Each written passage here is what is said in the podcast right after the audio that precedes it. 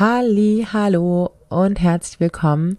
Ich hoffe, es geht dir gut. Ich kehre allmählich wieder aus meiner Sommerpause zurück. Wir sind ja einen Monat lang in Spanien gewesen, meine Familie und ich auf Mallorca, haben da gelebt. Ich habe da ein bisschen weiter gearbeitet, aber der Podcast hatte Pause. Es hat uns super gut getan, als Familie so äh, zusammen unterwegs zu sein, so raus zu sein und ähm, Jetzt merken wir gerade, dass wir immer noch so ein bisschen auch in dem Übergang stecken, in dem Übergang ähm, nach Hause kommen, noch ein paar freie Tage haben, beziehungsweise die äh, Kinder haben noch ein paar freie Tage, bevor es dann in die Schule geht. Und ähm, genau, aber heute Abend, bei mir ist jetzt gerade Abend, wenn du diese Folge hörst, muss es nicht zwangsläufig Abend sein, ähm, brennt mir ein Thema noch sehr ähm, auf der Seele, weil ich da heute sehr lange mit einer Frau, die ich äh, in meinem Mentoring begleite oder im Rahmen meines Mentorings begleite, sehr intensiv darüber gesprochen habe und wir uns sehr intensiv darüber ausgetauscht haben. Ich kenne das Thema auch aus meiner eigenen Biografie und von zahlreichen Frauen, eigentlich mit von fast jeder Frau, von fast jeder Mutter, die ich ähm, begleite oder begleitet habe. Und zwar geht's um Wut. Und Einmal den Umgang damit, aber auch, ja, wie wir das Ganze, wie wir diese Emotionen sehen, wie wir sie bewerten bei uns, wie wir mit unseren Kindern damit umgehen. Und eigentlich sind wir da schon mittendrin, denn bei diesem Gespräch ist herausgekommen, was bei sehr, sehr, sehr vielen Gesprächen herauskommt. Wie kann ich diese Wut loswerden?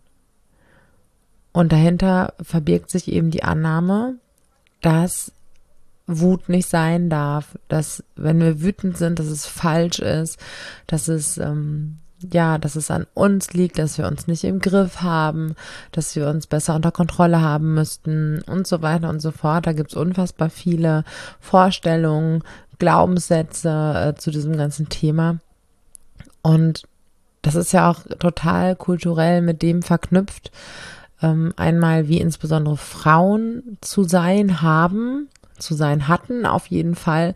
Und auch immer noch gelten Frauen, die ja, sich vielleicht irgendwie aufregen, die Wut zeigen als Furien oder als, ähm, keine Ahnung, Mannsweiber. Da gibt es ja zahlreich eine total respektlose, diffamierende Betitelung und ähm, ja, auch Jungs wird vielleicht nochmal eher nachgesehen, wenn sie irgendwie wilder sind, haha, typisch Junge und lauter sind und ihre Wut laut zeigen. Und ähm, bei Mädchen wird es halt noch viel, viel stärker irgendwie bewertet und oh mein Güte und was ist denn jetzt los? Und ähm, ja, und wir haben da auf jeden Fall einen Weg mit und wir haben eine Geschichte damit. Und erstmal ist es halt total wichtig und wertvoll, wenn einem bewusst wird, dass es ein Thema mit dieser Wut gibt. Denn die Wut ist in der Regel nicht das Problem.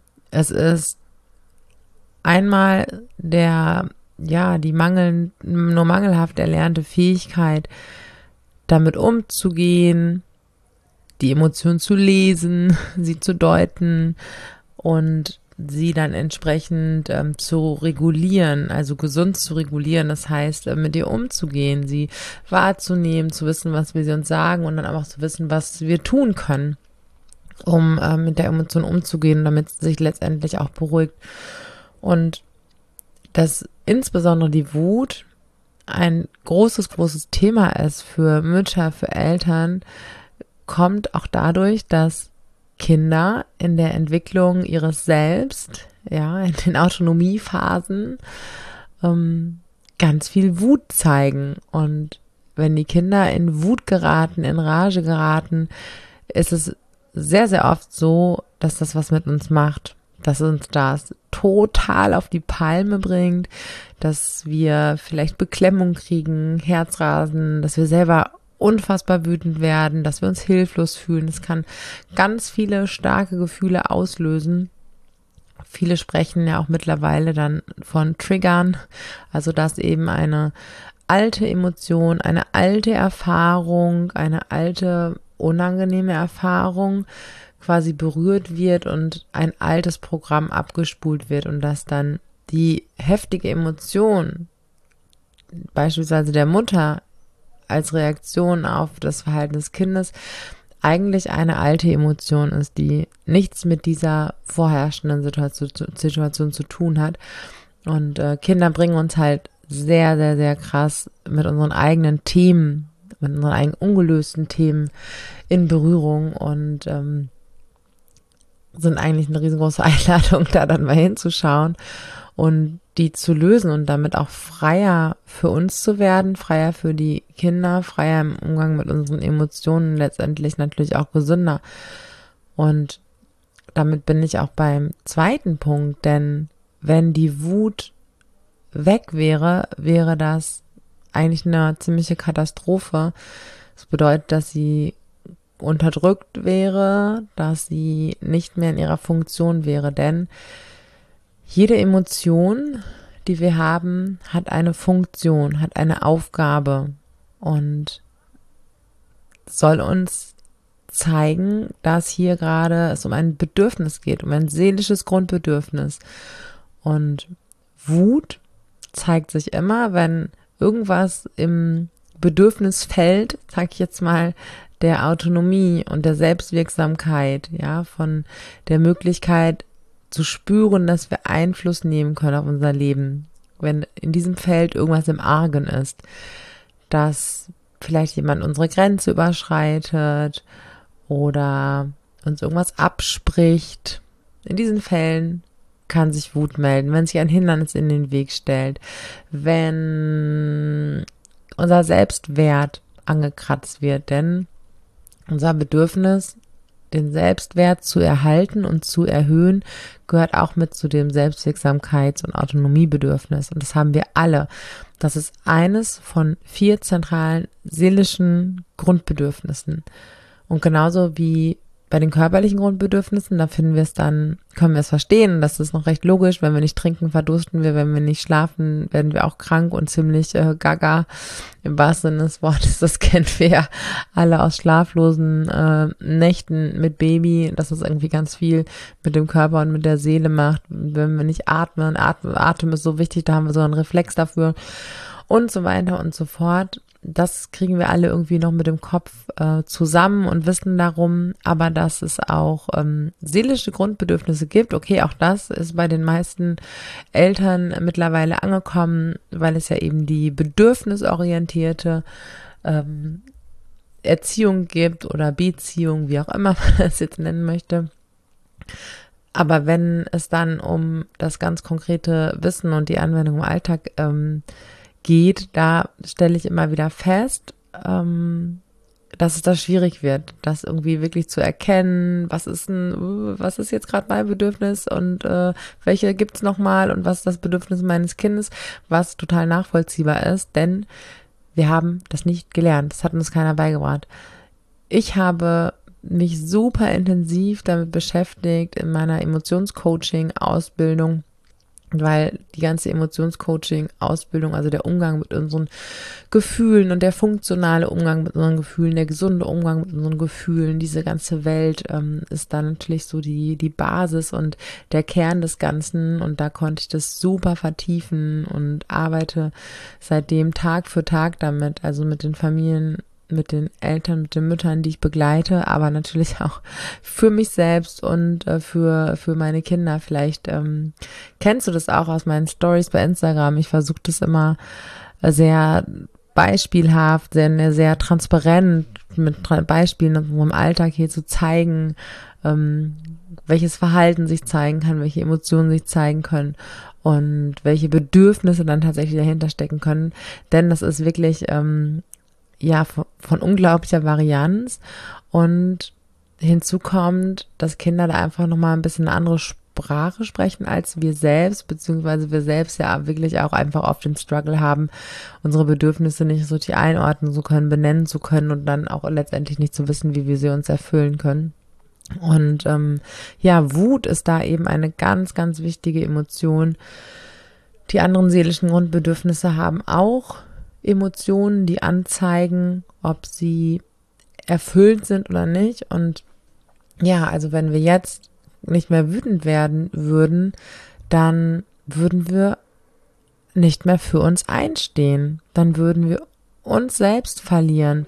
Dann würden wir nicht mehr für uns losgehen, nicht mehr um unsere Selbstwirksamkeit kämpfen und letztendlich wäre das ein riesengroßer Einschnitt in unsere seelische Gesundheit und möglicherweise dann auch irgendwann unsere körperliche Gesundheit. Also Wut ist eine unfassbar wichtige Emotion.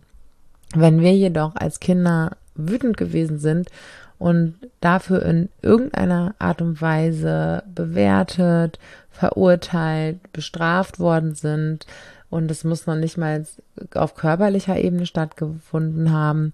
Es ist auch äh, eine seelische Bestrafung, Schimpfen, ins Zimmer gebracht werden, alleine gelassen werden, irgendeine Art von äh, sozialer Trennung, wie auch immer. Dann haben wir gelernt, wow, das ist falsch. Ich fühle falsch, das ist schlecht, das ist verboten. Wut trennt mich von anderen. Für Wut muss ich mich schämen. Ähm, Wut ist falsch, ich bin falsch. Wenn ich wütend bin, mache ich was falsch und so weiter und so fort. Da ist eine unfassbare Belastung drauf bei ganz, ganz vielen Menschen. Und ähm, ja, da halt im ersten Schritt sich bewusst zu machen, dass die Wut eine natürliche, wichtige, gesunde, menschliche Emotion ist.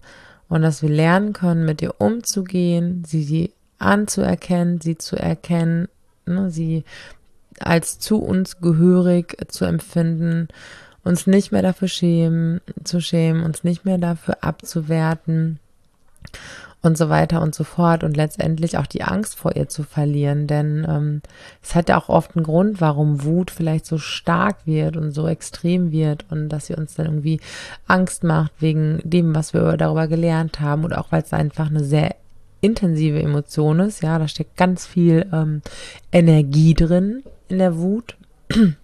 Entschuldige. Und ähm, ist eine sogenannte ähm, offensive Emotion, ja, die geht raus, die geht nach vorne, die kann Hindernisse aus dem Weg räumen und überwinden. Im Gegensatz zu Traurigkeit, Trauer ist eine defensive Emotion, die geht nach innen, die bedeutet Rückzug, die bedeutet eher, ähm, ja, ich, ich werde ruhiger, ich, ähm, ich gehe nach innen eben. Und ähm, weshalb auch total einleuchtend ist, wenn man Wut permanent unterdrückt und deckelt, dass diese hohe Energie, die muss irgendwo hin.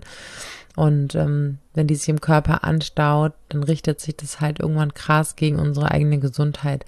Und deswegen ist es unfassbar wichtig und heilsam, der eigenen Wut zu begegnen, der eigenen Geschichte, die man mit der Wut hat, zu begegnen, die zu verstehen und Stück für Stück zu lernen, das Ganze anzunehmen, das ganze Thema, das ganze Thema irgendwie innerlich äh, zu, in Frieden zu bringen, um letztendlich auch mit der Wut unserer Kinder besser umgehen zu können. Denn klar, Kinder spielen alle Emotionen sehr stark.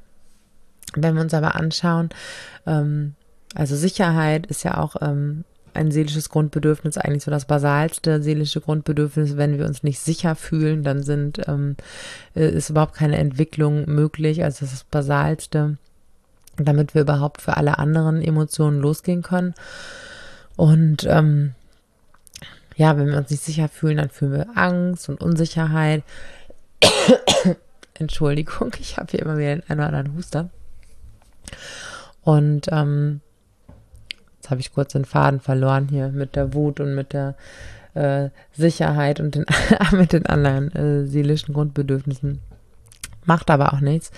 Ähm, es ist einfach unfassbar wichtig, die Wut unserer Kinder ähm, aushalten zu lernen, begleiten zu lernen. Und das fängt ganz, ganz oft bei uns selbst an, es bei uns selbst auszuhalten und äh, nicht nur auszuhalten, sondern wirklich auch lesen zu lernen. Ach ja, jetzt habe ich meinen roten Faden wieder sehr gut, denn ähm, ich habe ja vorhin gesagt, dass die Wut ähm, zum Autonomiebedürfnis dazugehört, zum Selbstwirksamkeitsbedürfnis.